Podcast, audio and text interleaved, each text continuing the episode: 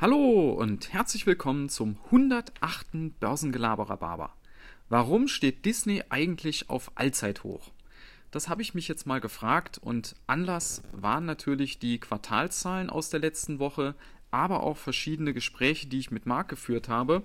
Auch Marc verfolgt den Disney-Konzern genau wie ich und da tauschen wir uns immer mal so ein bisschen über den Stand der Dinge aus. Ja, und ähm, wenn wir uns die Quartalszahlen mal anschauen, die waren ja besser als gedacht. Aber was heißt das konkret? Der ausgewiesene Gewinn im letzten Quartal lag bei 17 Millionen Dollar.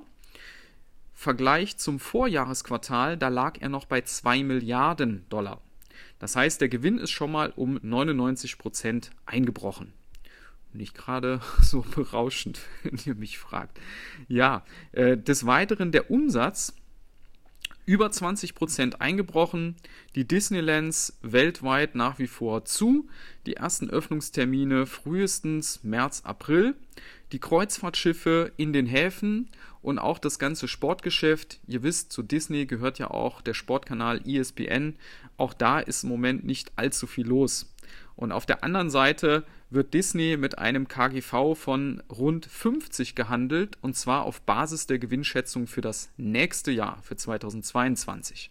Ja, und da fragt man sich doch tatsächlich, warum stehen die dann auf Allzeithoch? Also Gewinn massiv eingebrochen, Umsatz eingebrochen, äh, ein Großteil des Geschäftes äh, funktioniert aufgrund von Corona im Moment nicht. Warum dann die, dieses Hoch?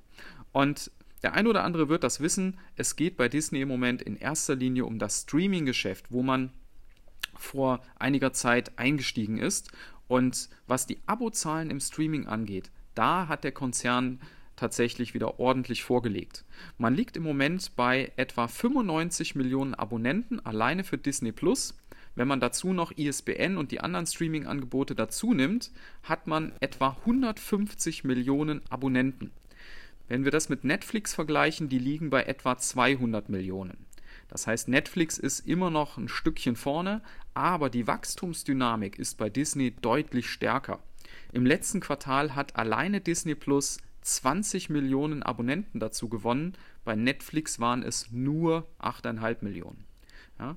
So, das heißt, derzeit ist dieser Kurs begründet mit der Wette auf dieses Streaming-Geschäft was in ein paar Jahren dann ein echtes Zusatzverdienst sein wird zu den bestehenden Geschäften rund um die Freizeitparks und, und diese ganzen äh, Geschichten.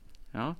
Ähm, ihr wisst, an der Börse wird ja äh, oft die Zukunft gehandelt und bei Disney ist es tatsächlich eine eher ferne Zukunft.